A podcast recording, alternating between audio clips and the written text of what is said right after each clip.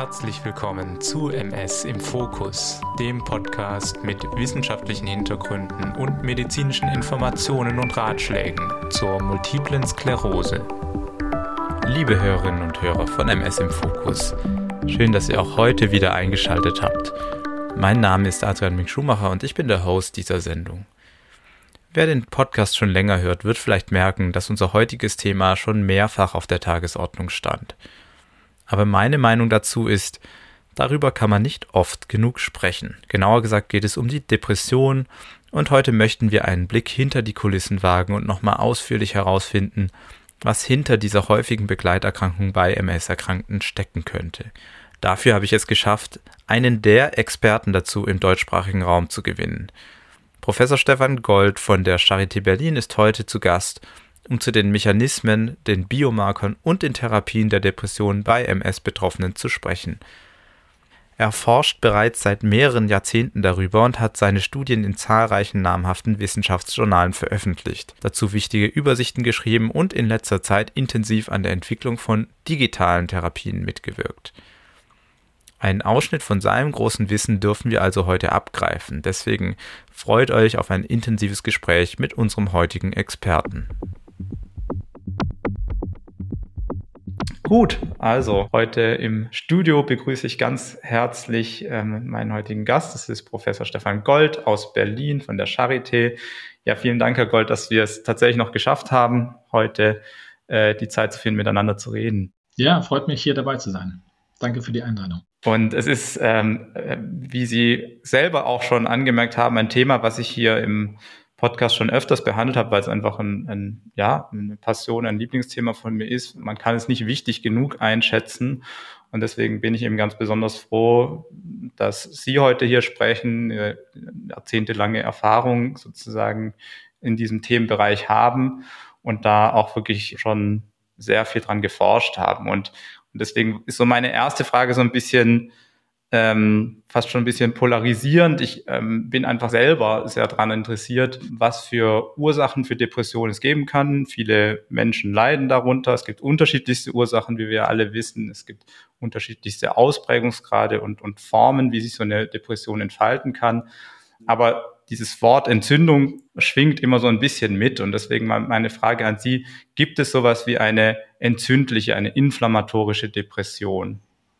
Ja, also das kommt, glaube ich, so ein bisschen darauf an, aus welcher Perspektive Sie diese Frage stellen. Wenn Sie die Frage aus einer diagnostischen Perspektive stellen, also kann ich zum Arzt gehen und mir eine entzündliche Depression äh, diagnostizieren lassen, dann ist die kurze und schnelle Antwort nein. Also weder in den im ICD noch im DSM, also in den, in den diagnostischen Manualen, die wir für psychische Erkrankungen haben, spielen solche Sachen eine Rolle. Das sind rein symptombasierte diagnostische Kriterien. Das heißt, für keine von diesen äh, möglichen biologischen Ursachen oder wenigstens biologischen Korrelaten, wenn man das mal so nennen hat, spielen die diagnostisch tatsächlich eine Rolle. Ne? Mhm. Wenn Sie die Frage allerdings aus einer pathobiologischen Richtung stellen, eher aus einer wissenschaftlichen, also gibt es einen möglichen Beitrag entzündlicher Prozesse und Mechanismen für die Entstehung von psychischen Symptomen, wie zum Beispiel depressive Symptome, dann ist die Antwort schon wahrscheinlich ja, vielleicht nicht für alle Leute, die äh, Depressionen haben. Sie haben ja eben schon angesprochen, das ist immer multifaktoriell, psychobiosociales Krankheitsmodell. Das heißt, natürlich gibt es viele, viele Wege, und viele, viele Faktoren, die zu solchen Sachen wie traurige Stimmung, Interessenverlust, Energielosigkeit, Schlafstörungen, mhm. na, wenn man so mal die diagnostischen äh, Kriterien der Depression durchgeht, die dazu beitragen können. Ähm, aber es gibt tatsächlich und auch interessanterweise aus sehr unterschiedlichen Arten von Wissenschaft und Forschung Hinweise dazu, dass entzündliche Prozesse zumindest in dem biologischen Teil der, der Depression durchaus eine Rolle spielen können. Mhm. Mhm. Und eben, wir sind hier ein Multiple Sklerose-Podcast und ähm, die Hörerinnen und Hörer haben teilweise Depressionen oder hatten es zumindest mal in ihrem Leben. Ähm, und deswegen wäre nochmal ganz speziell die Frage, kann man die MS sogar ähm, weil wir ja wissen, da gibt es eine Entzündung sichtlich im zentralen Nervensystem. Kann die uns irgendwie dabei helfen, diese entzündlichen Phänomene bei der Depression besser zu verstehen? Ja, also ich würde, glaube ich, fast noch mal ein, ein bisschen mehr ausholen. Ich habe ja gerade schon angesprochen, es gibt eben verschiedene wissenschaftliche Zugänge. Wenn man sich die Frage stellt, trägt dann biologischer Prozess X, Y zu so einem komplexen Krankheitsbild wie Depression bei, gibt es ja verschiedene Möglichkeiten, sich diesem Phänomen zu nähern. Ja, also man, wie, wie würde ich das denn überhaupt rausfinden, ob sowas wie Entzündung eine Rolle spielt? Und gerade bei der, ne, was ich eben erwähnt habe, es gibt eben verschiedene sehr unterschiedliche Arten von, von Forschung, die das nahelegen, dass bei manchen, vielleicht auch bei vielen äh, Patientinnen und Patienten mit depressiven Störungen eine entzündliche Komponente einen Beitrag leisten können. Na, das, und das fängt halt an, das äh, kann man im Tiermodell machen. Ja, also es gibt durchaus äh, Tierstudien, die gezeigt haben, wenn ich bei Tieren chronischen Stress auslöse und ähm, dann entsteht Entzündung. Ja, sozusagen das vom, vom,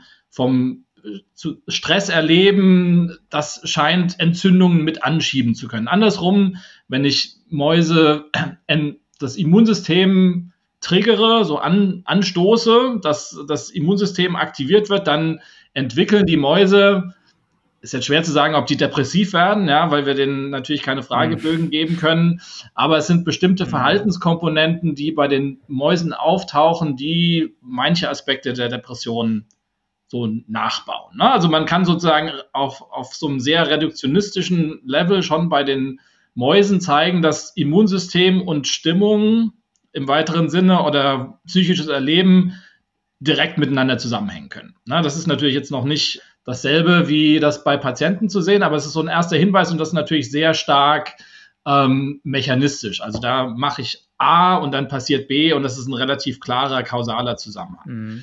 Ist aber natürlich relativ weit weg von der Klinik. Wenn man das dann in die Klinik bringen will, dann hat man mehrere Möglichkeiten, das zu untersuchen. Man könnte zum Beispiel solche Biomarkerstudien nehmen wir das, ja, also wenn wir Leute nehmen, die depressive Symptome haben und sie vergleichen mit solchen, die die nicht haben, finden wir da Hinweise für eine Entzündung. Ja, wenn wir im Blut gucken oder wenn wir im, im Gehirn gucken oder in der Nervenflüssigkeit. Und da gibt es tatsächlich sehr, sehr, sehr viele Studien, die sowohl jetzt bestimmte Immunmarker, also Zytokine nennt das, das sind Botenstoffe, die das Immunsystem benutzt, mhm. ähm, die jetzt nicht so spezifisch, dass man es am Einzelfall als diagnostisches Kriterium nehmen könnte, aber auf Gruppenniveau, also wenn man 100 Leute mit Depression und 100 Leute ohne Depression nimmt und dann bestimmte Zytokin-Level vergleicht, dann findet man schon, dass äh, im Durchschnitt die depressiven Gruppen höhere Level von Entzündungsmarker haben, und zwar sowohl im Blut als auch im, im zentralen Nervensystem.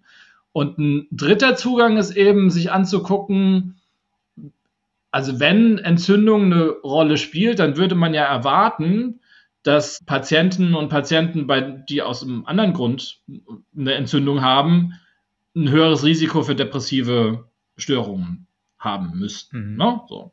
Und das ist das, wo halt dann eher epidemiologische Studien eine Rolle spielen, wo man zum Beispiel klar sehen kann, dass die Depressionsrate bei entzündlichen Erkrankungen, dazu gehört die Multiple Sklerose, aber nicht nur, dazu gehört auch rheumatoide Arthritis und andere Autoimmunerkrankungen, ähm, dass die Depressionsraten dort drei bis viermal höher sind als in der allgemeinen Bevölkerung. Ne? Also ähm, die, die, wir nennen das Zwölf-Monats-Prävalenz bei der Multiplen Sklerose. Also wenn ich in einer Klinik mir 100 Patienten äh, und Patientinnen anschaue und ein, und äh, ein diagnostisches Interview mache, von den 100 an einem beliebigen Tag hätten wahrscheinlich zwischen 20 und 25 Prozent klinisch relevante depressive Symptome. Ja, und in der allgemeinen Bevölkerung sind es halt 5 oder 6 Prozent. Das heißt, wir haben hier schon eine vierfache, drei, vier, fünffache Erhöhung des Risikos. Ganz kurzes Einhaken muss ich hier, weil ich, äh, weil ich äh, natürlich schon auch öfters darüber gesprochen habe und immer höhere Zahlen sozusagen im Raum waren, dass die Menschen es nicht verwechseln. Es gibt sozusagen diese Punktprävalenz, die Sie gerade angesprochen haben, wenn man jetzt ja. schaut. Und dann gibt es die Lebenszeitprävalenz, die ja nochmal deutlich höher ist, richtig? Genau, die ist bis zu 50 Prozent bei der Multiple Sklerose, die ist in der Allgemeinbevölkerung eher so 18. Also ne, mhm. sozusagen, dass man die ähm, Und man muss dann halt auch nochmal gucken, das ist jetzt nur, also Leute, die tatsächlich die diagnostischen Kriterien für eine Major Depression erfüllen. Dafür muss es schon relativ schwerwiegend sein. Das heißt nicht, dass unter diesem Cut-off der, der klinischen Diagnose das nicht vorher auch schon belastend ist. Ne? Also auch wenn man dann etwas geringere Maßstäbe anlegt, also depressive Symptome, die jetzt noch keine psychiatrische Diagnose nach sich ziehen, aber die trotzdem als sehr belastend erlebt werden können, dann sind wir auch bei der Punktprävalenz durchaus schon bei 30 Prozent Sachen, wo man vielleicht auch aus klinischer Sicht und aus Sicht äh, des, de, der Betroffenen schon mal einen Handlungsbedarf ableiten würde, auch wenn es noch nicht das volle Bild einer klinischen Depression im Sinne der diagnostischen Manuale mhm, ist. Mhm. Und also es schwingt ja immer mit, das hatten Sie ja gerade auch schon angesprochen, diese Henne-Ei-Problematik. Also ähm, eine Depression ja. führt zu Entzündung oder eine Entzündung führt zu Depression.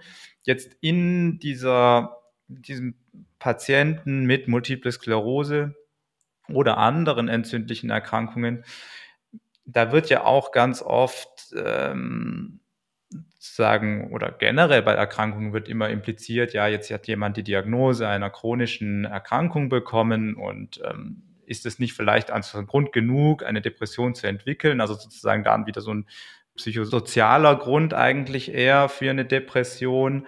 Ähm, was für Hinweise haben wir denn, die uns vielleicht eher von diesem Gedanken wegbewegen, dass dies der Fall sein könnte? Na gut, also ich glaube, grundsätzlich ist es natürlich immer so, äh, chronische Erkrankungen haben ein komplexes Belastungspotenzial. Äh, natürlich ist das, äh, hat das auch eine psychologische und eine soziale Komponente, mhm. die man sicher nicht äh, verneinen sollte, was auch, glaube ich, wir werden ja später vielleicht noch auf Therapieansätze äh, zu sprechen kommen. Mhm. Multifaktorielle Genese oder ne, Krankheitsentstehung heißt natürlich, auf der einen Seite ist es kompliziert, auf der anderen Seite heißt es aber auch, man kann an unterschiedlichen Punkten angreifen und, und, und zupacken und vielleicht auch positiv einwirken. Insofern sehe ich das immer nicht notwendigerweise als eine schlechte Nachricht, das was mhm. komplex und multifaktoriell ist, weil das natürlich auch die Möglichkeit eröffnet, auf verschiedenen Ebenen ähm, Hilfe und, und Therapiemöglichkeiten anzubieten, die dann halt idealerweise auch synergistisch zusammenwirken. Ne? Und wenn man mhm. dann sehr reduktionistisch rangeht und sagt, okay, das ist eine Entzündungs- getriebene Depression, das muss ich jetzt mit einem Medikament behandeln, das die Entzündung runtermacht und dann sind alle Probleme, die die MS sonst noch mit sich bringt, im Sinne von Unsicherheit, wie es weitergeht, äh, Belastung durch äh, Symptome, Belastung durch mhm. Beruf, Familie und Soziales und andere Geschichten, das wäre ja auch nicht im Sinne der integrierten Versorgung, dass, wenn man das jetzt so sehr stark reduktionistisch behandeln würde aus, mhm. aus dem klinischen Kontext. Ne? Aber aus dem wissenschaftlichen Kontext ist es natürlich eine relevante Frage, die Sie stellen. Wie, wie kommt man, inwiefern ist das Henne, inwiefern ist das Ei, inwiefern ist das der Auslöser oder ein, ein, ein verstärkender Faktor? Und ähm, dem kann man sich natürlich einmal, also wenn man es richtig pur versuchen will rauszufinden, ist das natürlich in klinischen Studien einfach schwierig, ne? weil, weil sie da natürlich diese ganzen Faktoren nur sehr schwer auseinander klambüstert bekommen. Sie können das relativ schön isoliert betrachten, halt wieder im Tiermodell mit allen Limitationen, die dahinter hängen. Aber es gibt tatsächlich auch ganz spannende, es gibt ja dieses Tiermodell der multiplen Sklerose, wo sie so eine Autoimmunreaktion äh, gegen die Myelinpeptide auslösen, also, wo ganz klar das, das primäre der primäre Auslöser eben diese immunpathologische Reaktion ist. Mhm. Und EAE hatten wir hier schon öfters im Podcast. Experimentelle ja. autoimmune Enzephalitis. Ähm, hat sicher Limitationen, ist aber durchaus auch ein, ein, hilfreiches Modell. Und da gibt es ein paar ganz interessante Studien, dass die kriegen dann ja so eine so motorische Einschränkung. Ne? Können, sie, können sie nicht mehr so richtig laufen, aber bevor sie das kriegen, kriegen sie so eine Art psychiatrisches Prodrom. Also eine Frühmanifestation von. Sachen, wo sich die Mäuse, obwohl sie noch keine Einschränkungen haben, also sich noch bewegen können und die, die, die Beine noch funktionieren und alles, ähm, ihnen plötzlich Zuckerwasser nicht mehr schmeckt. Ne? Und das ist was sehr Ungewöhnliches für Mäuse. Normalerweise, wenn sie einer Maus äh, die Option geben, normales Wasser oder Zuckerwasser zu trinken, wird es immer äh, das Zuckerwasser nehmen. Und dann, da scheint so eine Art Interessenverlust äh, sich schon zu manifestieren. Ne? Also auch, was ich ja vorher gesagt habe, natürlich sehr mhm. limitiert, aber jetzt als, als Beobachtung erstmal ganz interessant, dass es zumindest biologisch plausibel sein könnte, dass äh, eine direkte kausale Verbindung zwischen entzündlichen Prozessen und diesem psychischen Erleben möglich ist, auch selbst, selbst bei Mäusen. Mhm. Ja. Wenn Sie das jetzt in die Klinik bringen wollen, wie wir uns da annähern, ist halt wieder, dass wir sozusagen, also macht es einen Unterschied, weil bei der MS gibt es ja Leute, die sehr viel Inflammation haben, Leute, die weniger Inflammation haben, Leute, wo Läsionen in bestimmten Bereichen des Gehirns sind und manche sind halt woanders. Ne? Also es gibt eine gewisse Variabilität, wo und wie sich die MS selber im zentralen Nervensystem manifestiert. Und eine Hypothese, also wenn wir denken, Entzündung und vielleicht auch wo die Entzündung und die Nervenschädigung im Gehirn ist, macht einen Unterschied. Also sind das Hirnregionen, die zum Beispiel für ähm, Emotionsregulation relevant sind, dann wäre die Hypothese, die man daraus ableitet, wenn Leute, die Depressionen haben und wenn das eine biologische Komponente hat, dann sollten das vor allem die Leute sein, wo sich die MS-Schädigung im zentralen Nervensystem auf Hirnareale konzentriert oder besonders stark auftritt, die, von denen wir wissen, dass sie für emotionales Erleben relevant sind. Mhm. Ne? Und ähm, das ist, oder dass Leute, die besonders viel Entzündung haben, Entzündung kommt und geht ja auch ein bisschen bei der, bei der MS, es gibt bestimmte Formen, wo viel Entzündung ist und bestimmte Formen, wo ein bisschen weniger ist, oder Leute, die sehr viel entzündliche Aktivität haben versus Leute, die ein bisschen weniger entzündliche Aktivität haben. Da wird man dann auch denken, naja, dann sollten ja vor allem die, wo starke Entzündung vorliegt, ähm, ein höheres Risiko haben, zumindest depressive Symptome zu berichten. Und das ist tatsächlich ein, ein, Forschungsbereich, den, wo man jetzt sicher schon seit 20, 30 Jahren dran forscht und wo es immer mal wieder Hinweise gab. Mhm. Und man sieht auch so ein bisschen so eine Evolution. Also auch, auch die MS-Forschung selber hat sich ja ein bisschen verändert in den letzten 20, 30 Jahren, dass man halt dieses Zusammenspiel zwischen ähm, entzündlichen Prozessen und Abbau der Myelinschicht und Läsionen auf der einen Seite und so das eher Nervenschädigung, ähm, Verlust von äh, Hirngewebe oder Atrophie, wie man das nennen würde, die auch, auch in unterschiedlichen Regionen unterschiedlich stark sein mhm. kann. Ähm, und da gibt es tatsächlich schon, das, damit habe ich sozusagen angefangen damals, äh, als ich äh, vor 20, 30 Jahren mit dieser Forschung angefangen habe, dass uns aufgefallen ist, dass bei Patientinnen und Patienten, wo bestimmte Hirnareale, vor allem jetzt so im limbischen System, also das ist der Temporallappen auf der Seite des Gehirns, äh, da gibt es so eine Struktur, die heißt der Hippocampus, die, der sehr bekannt ist dafür, dass sie Emotionen und Lernen und Gedächtnis mhm. äh, reguliert oder da zumindest eine starke Rolle spielt in, in den Netzwerken, die darunter liegen. Und das war so die erste Studie, die wir in dem Bereich gemacht haben, dass bei Patientinnen und Patienten, wo diese Hirnregion besonders stark betroffen war, von der MS-Schädigung, dass die ein deutlich höheres Risiko hatten, auch depressive Symptome zu mhm. berichten. Mhm. Na, das war natürlich, wir haben uns dann vor allem diese eine Hirnregion angeguckt. Das Hirn ist komplexer, die Wissenschaft ist ja so ein bisschen weitergegangen. Wir gucken uns jetzt nicht mehr einzelne Positionen oder einzelne Regionen, sondern eher Netzwerke im, im Gehirn, also, also sozusagen, wie ist das Gehirn insgesamt verschaltet, weil sowas Kompliziertes wie Emotionen wird natürlich jetzt nicht nur von einem Kubikzentimeter im äh, Temporallappen gemanagt, sondern das ist halt ein, eine Schaltzentrale, aber in einem größeren mhm. Netzwerk. Mhm. Und äh, dann wurden auch immer größere Studien gemacht. Da gab es gerade jetzt dieses Jahr zwei wirklich interessante Studien, dass so Läsionsnetzwerke, also wenn die nicht einzelne Läsionen, weil das wurde vor 20 Jahren schon gemacht, da hat man nicht so richtig was gefunden, ist die Läsion jetzt im vorne oder hinten oder oben oder unten.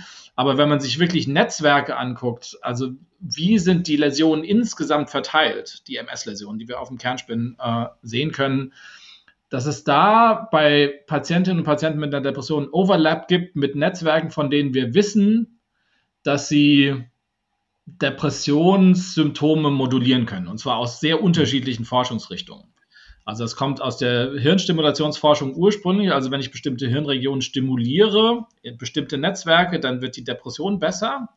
Ähm, und nun haben wir gerade bei denen, wenn in diesen Netzwerken verstärkt Läsionen lokalisiert sind bei MS-Patienten, mhm. dann ist die Wahrscheinlichkeit höher, dass Depressionen erlebt werden. Also das wäre so ein Klassiker, wie man eben, auch wenn das man jetzt nicht 100% weiß, ob das kausal ist, aber in Zusammenhang mit den anderen äh, Forschungsbefunden aus eher reduktionistischen Modellen kann man das, glaube ich, dann sehr gut zumindest indirekt ableiten, dass es da möglicherweise einen Zusammenhang gibt. Und was interessant ist, ist, dass das nicht MS-spezifisch ist, sondern das sehen Sie bei Schlaganfallpatienten zum Beispiel auch. Also es ist vielleicht gar nicht so wichtig, ob die Schädigung dadurch kommt, dass wir da äh, eine Demyelinisierung haben oder, oder eher ein Problem mit der Blutversorgung. Es kommt darauf an, wie gut diese Netzwerke noch arbeiten können. Und mhm. wenn aus welchem Grund auch immer sie nicht mehr so gut arbeiten können, dann entstehen möglicherweise Probleme in dem, wie wir normalerweise Emotionsregulation machen, weil das die Kernaufgabe von diesen Netzwerken ist. Wenn das war jetzt vielleicht ein bisschen technisch, aber so nee, ungefähr ist, ähm, kann man sich das vorstellen. Ich glaube, das war sehr, sehr gut greifbar und ähm, ich glaube, das wird aber auch noch mal weiter interessant werden, weil bisher hat man sich bei der MS von, von der Bildgebung ja immer sehr stark auf so die gut sichtbaren Läsionen konzentriert, die in der weißen Substanz sich befinden. Mittlerweile kann man aber auch ganz gut kleinere Läsionen, die ja auch in der grauen Substanz sich befinden, darstellen. Und das ist natürlich auch noch mal eine ganz andere Läsionslast, die dort ähm, die wir bisher eigentlich wie übersehen haben. Und ähm, da wäre natürlich auch interessant zu sehen, wie graue Substanz und weiße Substanz in diesen Netzwerken äh, mit integriert sind, oder? Genau, also und, und ich glaube schon, dass die, also es hat viel einfach mit der Funktionsfähigkeit dieser Netzwerke zu tun. Mhm. Die natürlich, also die Läsionen, die sichtbaren Läsionen, das ist natürlich das eine, ja, also auch ob die Kontrast anreichern oder nicht.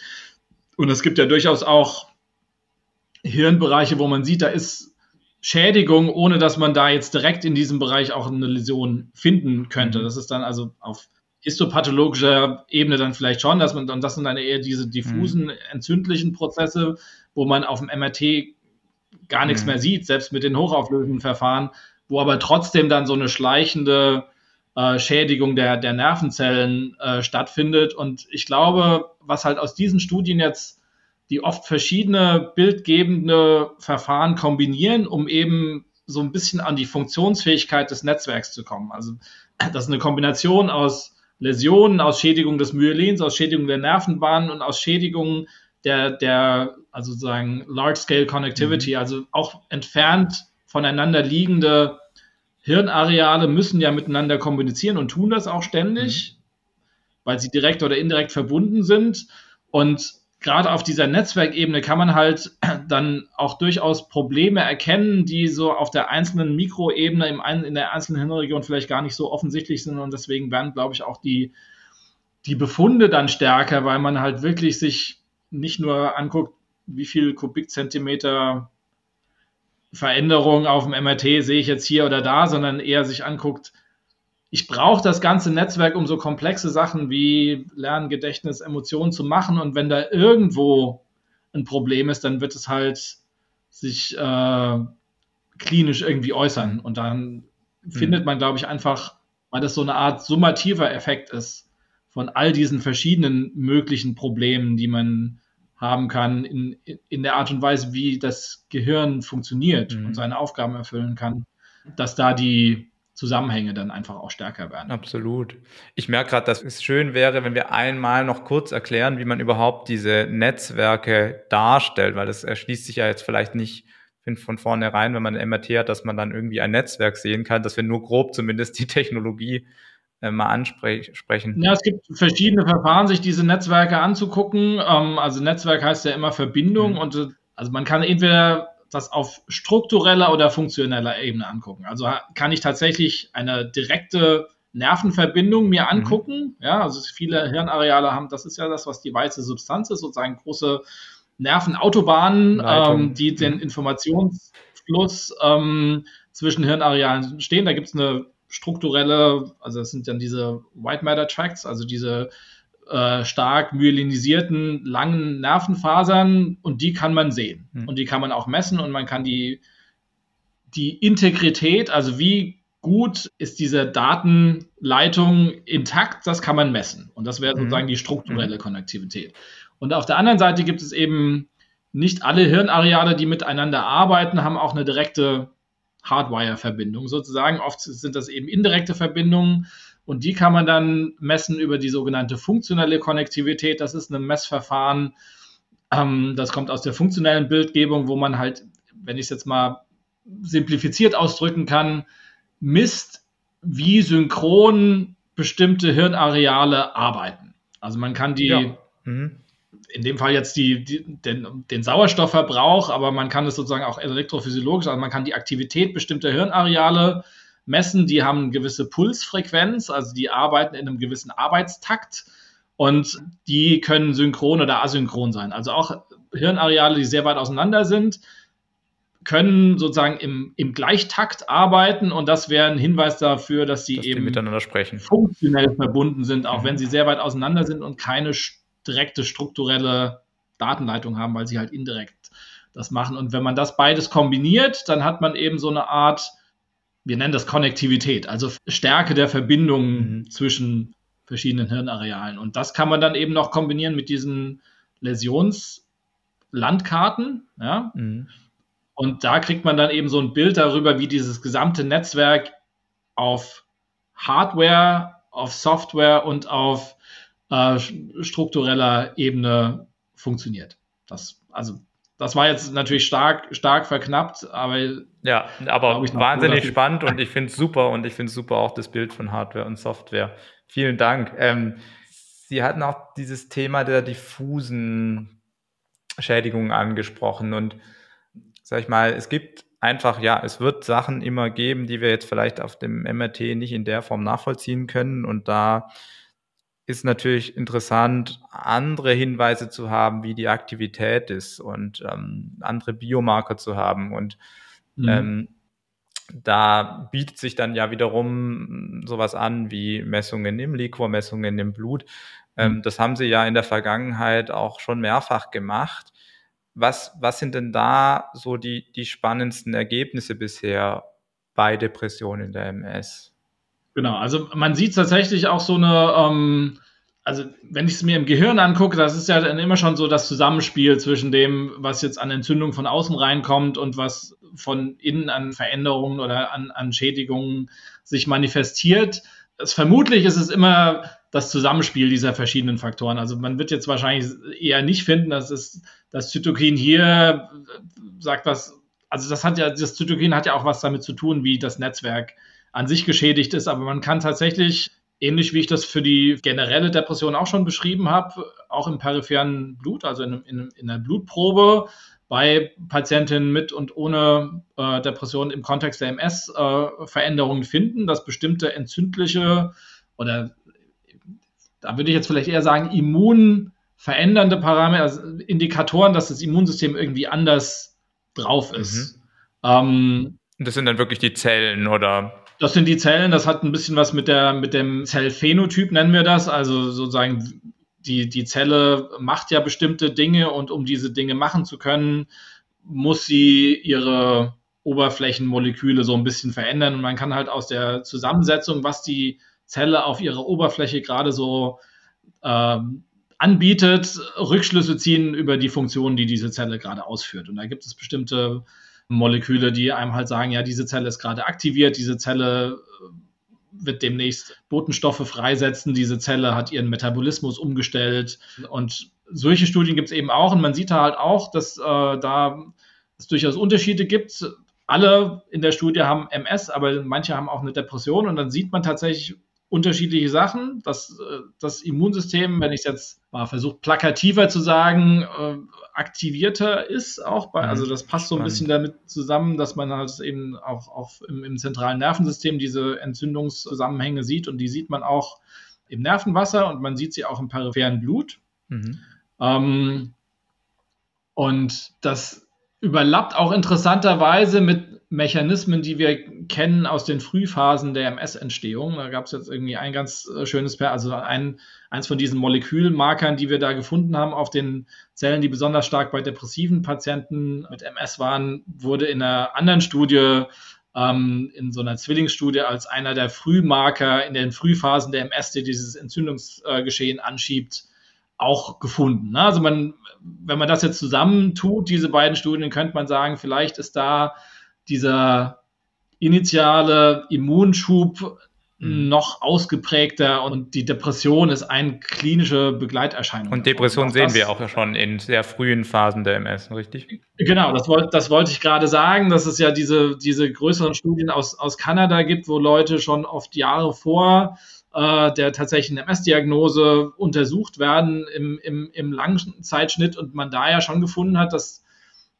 Angst und Depression sicher zu den erst oder zu den frühesten Symptomen gehören. Ne? Das wird jetzt hier so ein bisschen in dem biologischen Kontext auch Sinn machen. Das kann man sich natürlich auch, auch das hat wahrscheinlich natürlich eine psychologische Komponente, weil natürlich MS nicht mit der Diagnose anfängt. Man, also ja. man hat ja oft Symptome auch schon vorher, dann macht man sich wahrscheinlich Sorgen, weil vielleicht der Verdacht der MS im Raum steht. Also das ist jetzt kein rein biologisches Phänomen, aber ich glaube, man, wenn man diese verschiedenen Arten der Forschung so ein bisschen zusammenpackt, äh, dann würde ich persönlich schon daraus ableiten, dass frühe Effekte, die auch relativ nah an der biologischen Entstehung dieser ganzen Kaskade dran sind, äh, durchaus eine Rolle spielen können. Und das könnte halt auch mit erklären, warum eben diese Symptome oft auch sehr früh schon auftreten was halt natürlich auch heißt, man sollte sich wahrscheinlich auch relativ früh drum mhm. kümmern. Mhm. Wunderbar. Ich glaube, wir machen hier mal jetzt einen kleinen Sprung und zwar wollen wir ja unbedingt natürlich auch über Therapiemöglichkeiten sprechen. Ähm, Sachen, die Menschen wirklich direkt helfen, wenn sie mit dieser Problematik zu kämpfen haben. Wir haben kennen oder haben viele ähm, depressive Patienten gesehen, auch viele depressive Patienten mit einer MS. Unterscheidet sich denn die Therapie Ihrer Ansicht nach stark bei der Depression in der MS? Gibt es da irgendwelche speziellen Sachen oder ist es eine allgemeine Behandlung, so wie es bei anderen Depressionen auch kennen? Also grundsätzlich ist es natürlich so, wenn jemand eine Depression hat, dann äh, kann man jegliche dafür empfohlene leitliniengerechte Therapie machen, ob der eine MS hat oder nicht. Ne? Also sozusagen, grundsätzlich ist jetzt natürlich aus klinischer Sicht ähm, kann man die Depression auch für sich betrachten. Ähm, das Problem ist dann so ein bisschen, wenn man guckt, na gut, wie gut ist denn die Evidenz für alles, was ich da habe, dass sie tatsächlich auch bei Patientinnen und Patienten mit MS genauso gut funktioniert wie bei Leuten, die das nicht haben. Und da haben wir natürlich so ein bisschen also es ist nicht so, dass wir Hinweise haben, dass das besonders schlecht funktioniert da oder so, sondern wir haben einfach meistens mhm. wenige Studien. Also wenn wir jetzt mal mit Antidepressiva anfangen, da gibt es natürlich hunderte von Studien für Depressionen allgemein, riesige Meta-Analysen, Netzwerk-Meta-Analysen, nationale Guidelines, mhm. das, die Sachen sind zugelassen seit Jahrzehnten. Da gibt es natürlich einen riesen Evidenzberg, ja, wo man sagen würde, ja, das äh, also die Evidenz ist nicht riesig, aber solide gesichert. Das spiegelt sich ja auch in den Leitlinien so wider. Wenn man dann aber guckt, wie viele wirklich placebo-kontrollierten, randomisiert kontrollierten Studien zur Wirksamkeit von Antidepressiva bei Depressionen im Kontext der MS gibt es denn, ist das tatsächlich ein bisschen desillusionierend. Es gibt drei Studien, Wobei die eine müssten wir fast schon rausnehmen, weil die äh, kombiniert ist auch noch mit Psychotherapie. Also so richtig reine, pure gibt es zwei aus den frühen 90ern mit sehr alten Antidepressiva, die man heutzutage gar nicht mehr als erste Wahl nehmen würde. Ne? Mhm. Beide Studien hatten zusammen 70 Leute. Ja, also die Effekte waren jetzt, kommt ein bisschen darauf an, nach was man guckt, aber ähm, es hat jetzt schon funktioniert, das ist einfach eine sehr, sehr schwache Datenbasis. Also es ist eine Evidenz dagegen, dass es wirkt, aber es ist halt, also es ist quasi Absenz von Evidenz. Das heißt nicht Evidenz für Absenz, wie man immer so schön sagt, sondern ähm, aber es gibt halt tatsächlich sehr wenige Studien und der Grund ist natürlich so ein bisschen dahinter, die Sachen sind zugelassen, ähm, sie sind, können schon verschrieben werden. Es gibt keinen echten Incentive jetzt von den Firmen, die das machen, das jetzt auch noch zu beweisen, dass das in der MS auch funktioniert. Und deswegen müsste man das, also ich würde mich freuen, tatsächlich, wenn wir mal eine groß angelegte, gut gemachte Studie auch, um zu gucken, gibt es vielleicht bestimmte ähm, Antidepressiva, die besser wirken, also so, so ein Head-to-Head-Comparison, das ist ja vielleicht fast die relevantere Frage im Versorgungskontext, weil ja auch die Nebenwirkungen unterschiedlich sind. Manche Sachen wären vielleicht eher schlecht jetzt im Kontext der MS, aber da haben wir einfach nur klinische Erfahrungen und keine guten randomisiert kontrollierten Studien. Und ähm, Mhm. also wir haben jetzt gerade so, eine, so ein, Umbrella-Review gemacht, da ging es nicht nur um MS, sondern um die Wirksamkeit von Antidepressiva im, bei komorbiden Depressionen im Kontext aller möglichen medizinischen Grunderkrankungen, also von Mhm. Bluthochdruck, Diabetes, Krebs, MS, Rheumatoide Arthritis, sozusagen die ganze Bank runter.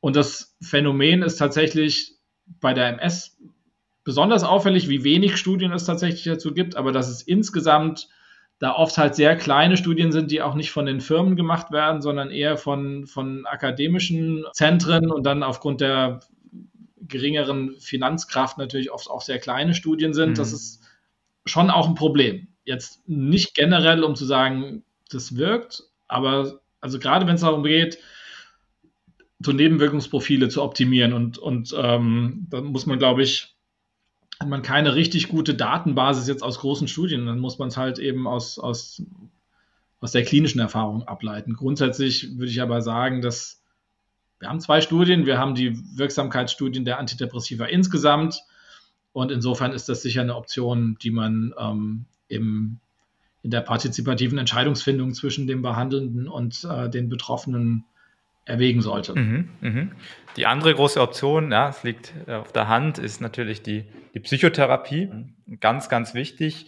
Ähm, gibt es da MS-spezifische Aspekte Ihrer Ansicht nach? Also ich glaube, da wird es natürlich mit der MS-Spezifität fast noch ein bisschen relevanter, ähm, weil natürlich die MS selber ein großer Belastungsfaktor sein kann. Ne? Und also ich, wenn ich so ein bisschen aus unserer Historie irgendwie, wir befassen uns ja schon sehr, sehr lange mit diesen Themen, auch im, im klinischen Kontext habe ich sowohl in Amerika als auch in Europa gemacht. Und das Problem war eigentlich immer, dass wir natürlich in unserem klinisch-forscherischen Kontext das super diagnostizieren konnten und irgendwie auch, auch Studien gemacht haben. Und das Problem war dann eher, die Leute langfristig in ein Versorgungsangebot anbinden zu können, für das wir selber jetzt in, in so einem universitären Kontext natürlich auch nicht mehr die Kapazität hatten. Also wir hatten jetzt keine fünf Psychotherapeuten im Staff, die sich um sowas hätten kümmern können. Mhm. Und sobald man dann versucht hat, die Leute extern anzubinden, ist man immer sehr schnell an die Limitation gekommen, dass ähm,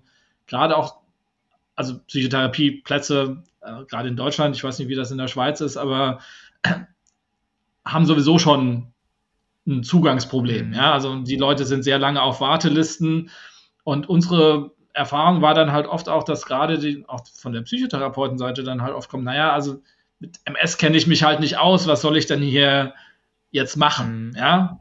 Und der Neurologe hat keine Zeit dafür, der Psychiater auch nicht so richtig. Also man, gerade Leute mit chronischen Erkrankungen haben vielleicht noch ein höheres Risiko, dadurch so eine Versorgungslücke zu fallen, als die, die wir sowieso schon haben für, für, für psychische Probleme. Mhm. Und ich glaube gerade, also eine gute Psychotherapie ähm, von einem Psychotherapeuten, der sich eben das auch zutraut, das Thema MS, was sicher natürlich auch eine große Rolle spielen wird, mit, äh, mit einzubinden, ohne dass man jetzt an der MS selber was machen könnte. Aber natürlich spielt das eine Rolle, ja, bei den Sachen, die ich mir überlege, ob jemand noch eine starke Fatigue-Symptomatik hat, ob jemand äh, kognitive Probleme hat, ob jemand Mobilitätseinschränkungen hat. Das muss ich ja bei jetzt gerade so klassischen psychotherapeutischen Sachen wie der kognitiven Verhaltenstherapie und man macht so Activity Scheduling und äh, Genusstraining und äh, Bewegung und so, ne, das muss dann, das kann man ja nicht ignorieren Mhm. als, als, als möglichen Faktor. Und ich glaube, da ist es halt wichtig, dass äh, die Behandelnden das integriert bekommen. Und ich glaube, da ist halt gerade auch eine starke interdisziplinäre Anbindung wichtig, die besonders gut natürlich in Zentren funktioniert, wo wir diese verschiedenen Expertisen auf psychologischer Ebene, auf psychiatrischer Ebene, auf neurologischer Ebene, auf auch die in anderen Aspekten wie Ernährung, Physiotherapie, ähm, idealerweise erarbeitet man da halt zusammen ein, ein, integriertes Versorgungskonzept. Und das ist natürlich dann außerhalb dieser Zentren ein bisschen schwieriger. Mhm. Mhm. Ähm, Sie haben gerade den Mangel angesprochen. Gibt es ja übrigens auch in der Schweiz, obwohl hier die höchste Dichte ist an, an Psychotherapeuten in Deutschland, wohl auch eine äh, zweithöchste Dichte oder so, habe ich mal gehört.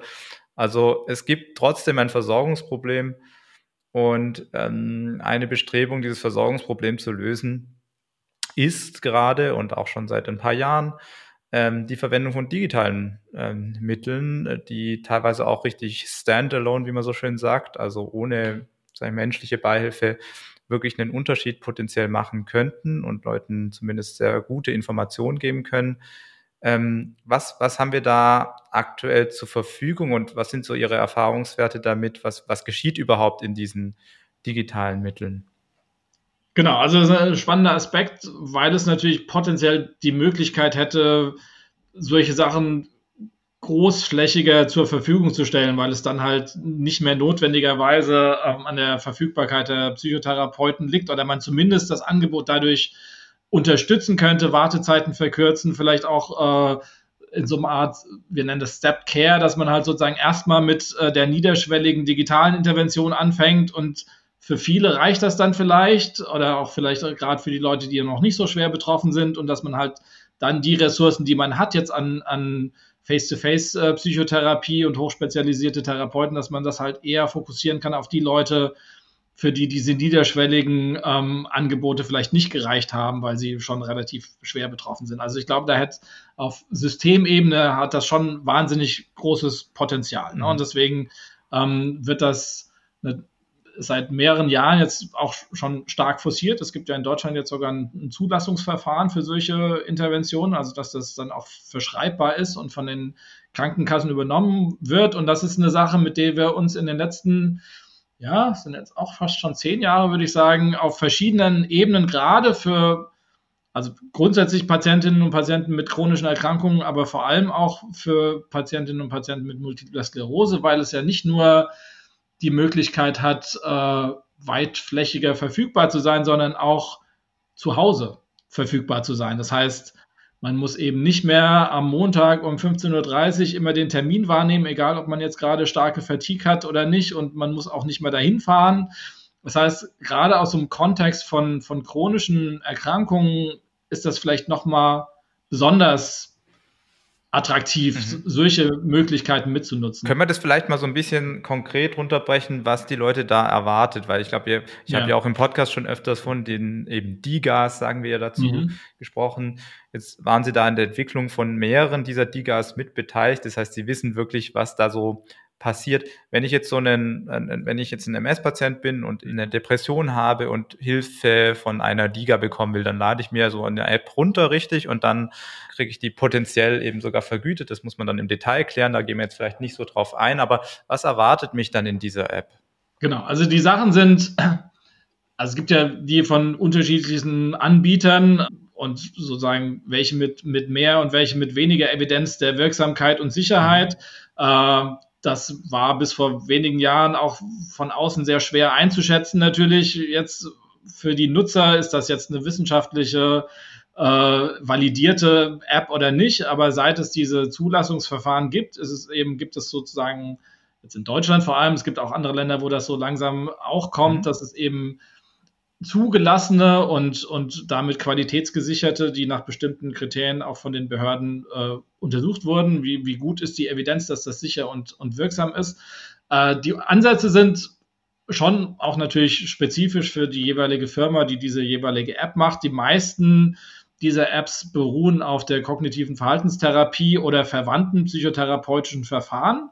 Mhm. Und man kann sich das so ein bisschen vorstellen wie also es werden bestimmte Themenblöcke in einer Reihenfolge, wie man sie vielleicht auch in der normalen Psychotherapie abhandeln würde. Also es hat sozusagen eine, äh, eine wissensvermittelnde Psychoedukation, nennen wir das. Also da wird mhm. erstmal dargelegt in verständlicher Form, was ist Depression, wie hängt das zusammen, welche Faktoren führen zu einer Verstärkung, wie hängt das zusammen mit Schlafproblemen zum Beispiel, mit mhm. Aktivität, mit Ernährung, mit Sport, äh, Bewegungsmangel, solchen Geschichten, wo kommt das her, wie sind diese diese Gedanken äh, und diese Automatisierung von bestimmten Gedanken, dass man sich auf negative Sachen fokussiert, also so, so ein bisschen erklären, wo kommt das her. Und jetzt bei den Sachen, die wir gemacht haben, die sind tatsächlich dann auch noch MS-spezifisch. Da wird dann eben auch die MS thematisiert. Also was kann es für eine Rolle spielen, wenn ich starke körperliche Beeinträchtigungen habe oder wenn die MS selber zu beruflichen oder sozialen Problem beiträgt, dass es halt so ein bisschen, dass man so die Zusammenschau der möglichen Faktoren, die da eine Rolle spielen und auch ein bisschen zu erklären, was ist denn Depression überhaupt und was sind die Symptome der Depression. Ähm, also sozusagen, das ist so eine wissensvermittelnde Aspekte und dann gibt es eben angeleitete Übungen, die man jetzt auch bei einer kognitiven Verhaltenstherapie, also dass man so Tagebücher führt, dass mhm. man sich äh, dezidiert Zeit nimmt für Sachen, also die Spaß machen, dass man äh, sich seinen Tag, dass man sozusagen negative Faktoren, gibt es sowas wie Schlafhygiene zum Beispiel, dass man sich bewusster macht, was mache ich denn abends, wenn ich nicht schlafen kann, gehe ich dann ans Smartphone oder an Fernseher oder gibt es vielleicht bessere Möglichkeiten, weil ich dann ja nur das noch verschlimmere sozusagen, ne? so ein bisschen Anleitung mhm.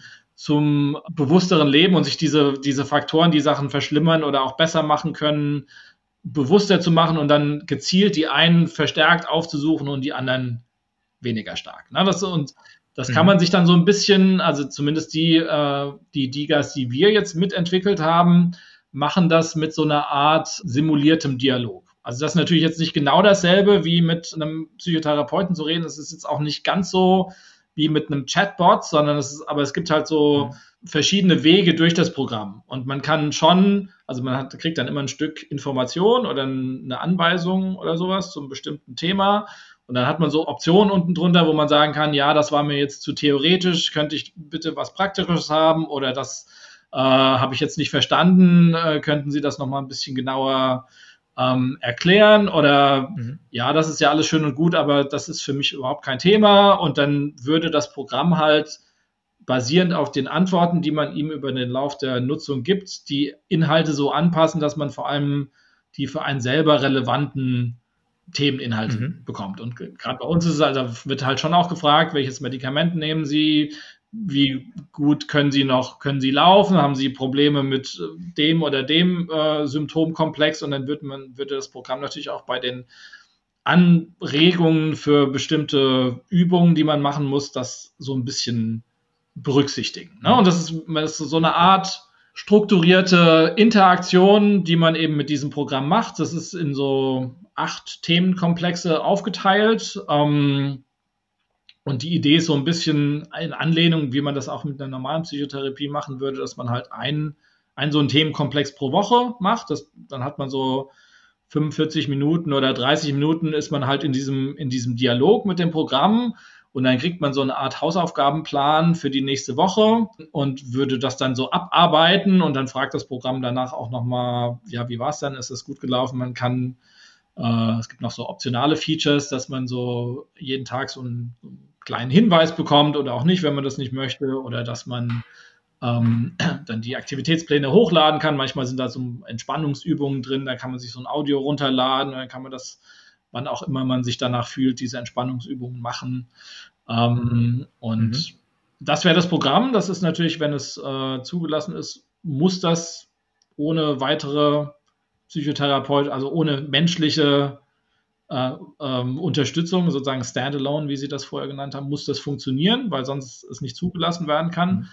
Man kann das natürlich in der Praxis, und haben wir in Studien auch gemacht, noch kombinieren mit einem wöchentlichen Telefonat zum Beispiel, mit einem echten Psychotherapeuten oder ähm, man kann dem Psychotherapeuten Zugang zu dem Activity Tracking in dem Programm geben, sodass man es halt idealerweise, ich glaube, das ist natürlich jetzt so, wie wir es entwickeln, damit es die Zulassung bekommt, aber wie man es dann in der Klinik einsetzt, ist es natürlich dann relativ flexibel auch und wie man es halt eben kombiniert. Mhm. Und das gibt es für alles Mögliche. Wir haben jetzt vor allem MS-spezifische Sachen gemacht. Wir haben eine für Fatigue-Management und eine für Depressionsmanagement.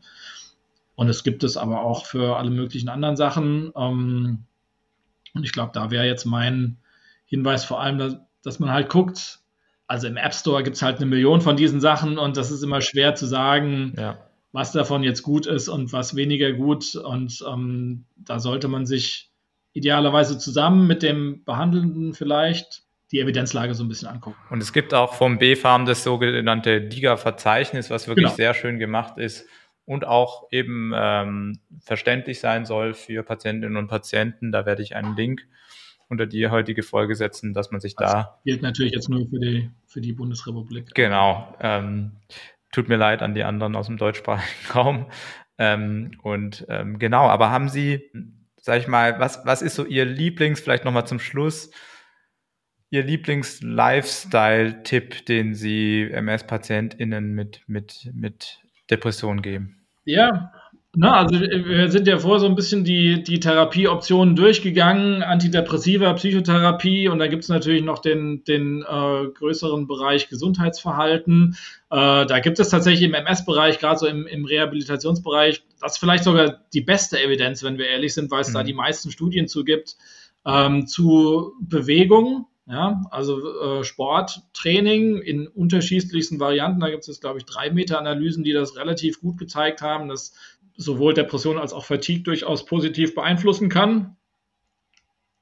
Grundsätzlich würde ich sagen, ein, ein, ein aktiver Lebensstil ist immer gut. Ja, also jetzt nicht unbedingt Extremsport, aber körperlich aktiv zu sein und sich auch die Zeit zu nehmen, jeden Tag das zu machen, hat auf sehr, sehr vielen Ebenen Sachen, die ich glaube im Kontext der MS hilfreich sind. Das reicht von, von der Stimmung bis zu äh, kardiometabolischen Benefits, die, ne, wir wissen auch alle, Bluthochdruck und, und äh, Gewicht und andere metabolische Störungen sind, kommen sehr häufig vor im, im Kontext der MS und alles, was man da machen kann, um das vielleicht ein bisschen abzufedern, ist sicher, sicher eine gute Idee. Ne? Ich glaube, bei Sport muss man halt immer so ein bisschen aufpassen, dass man das ähm, durch diese, durch diese Utter-Phänomene, also Sport ist, muss man halt gut gut getailert, also gut maßschneidern auf das jeweilige, was man machen kann. Und dann kann man aber zu jeder, in jeglicher ähm, Phase der MS-Erkrankung kann man, glaube ich, gut körperliche Betätigung irgendwie einbauen. Und ich würde halt immer nur dazu raten, das möglichst gut abzusprechen und möglichst gut zu planen, weil das halt durchaus das ist nicht ganz so simpel. Ne? Aber das gilt ja für alle anderen auch. Also der, der Weekend Warrior ist, glaube ich, immer eine, eine, eine schlechte Idee, mhm. sondern es möglichst regelmäßig und möglichst auf den eigenen Level gut angepasst. Das ist, das ist glaube ich, so eine, eine, allgemeine Geschichte. Eine Sache, die ich gerade im Kontext der Depression sagen würde, was oft ja nicht so gemacht ist, jetzt bei uns in Berlin einfach einen riesigen Fokus, weil wir eine Gruppe haben, die da sehr dran arbeitet, sind eben die Schlafstörungen, schlafmedizinische Sachen, weil schlechter Schlaf einfach für alle von diesen Symptomen, das ist vielleicht nicht der Auslöser, aber auf alle Fälle ein ein negativer Faktor ist. Ne? Und da kann man, glaube ich, viel machen, indem man darauf achtet, wenn ich Schlafprobleme habe, wo kommt das denn her? Ja, und, liegt, und sind die Sachen, die ich dagegen mache, die, die wirklich zielführend und hilfreich sind. Ne? Also gerade wenn man dann halt äh, nachts die Lampe anmacht und Bücher liest oder den Fernseher an oder am Smartphone ist, das macht das Problem meistens schlimmer und nicht besser. Und äh, auch wenn natürlich Schlafstörungen, Fatigue und äh, Depression nicht dasselbe sind, ist, glaube ich, verstärken die sich gegenseitig. Und ich glaube, sich da so eine, einen bewussteren Umgang mit diesen Dingen anzugewöhnen, ist, glaube ich, was, was oft jetzt so in der Routine medizinische Versorgung vielleicht wenig Zeit dafür ist, solche Sachen zu besprechen. Und da kann man, glaube ich, viel selber auch machen.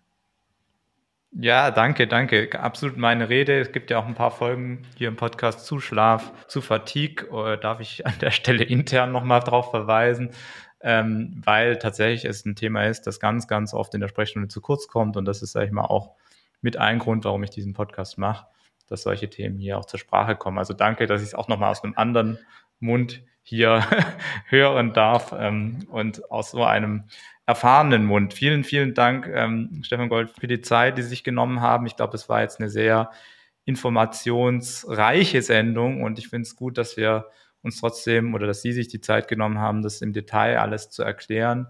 Ich hoffe, dass wir die Leute auf eine, auf eine Forschungsreise mitnehmen konnten und aber auch ein paar praktische Tipps zum Schluss bieten konnten. Also danke und, und ja, vielleicht ergibt sich andermal nochmal die Möglichkeit, weiterzusprechen über ein ähnliches oder anderes Thema. Alles klar. Vielen Dank für die Einladung.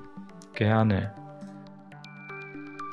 So, das war's für heute mit dieser langen, schönen Interviewfolge. Vielen Dank fürs Zuhören und ähm, stellt wie immer eure Fragen an info.mspodcast.de. Ich wünsche euch alles Gute und hoffe, dass wir uns beim nächsten Podcast wiedersehen, wenn wir wieder für ein tiefgehendes Verständnis und eine starke Bewältigung die MS in den Fokus nehmen werden. Bis dann.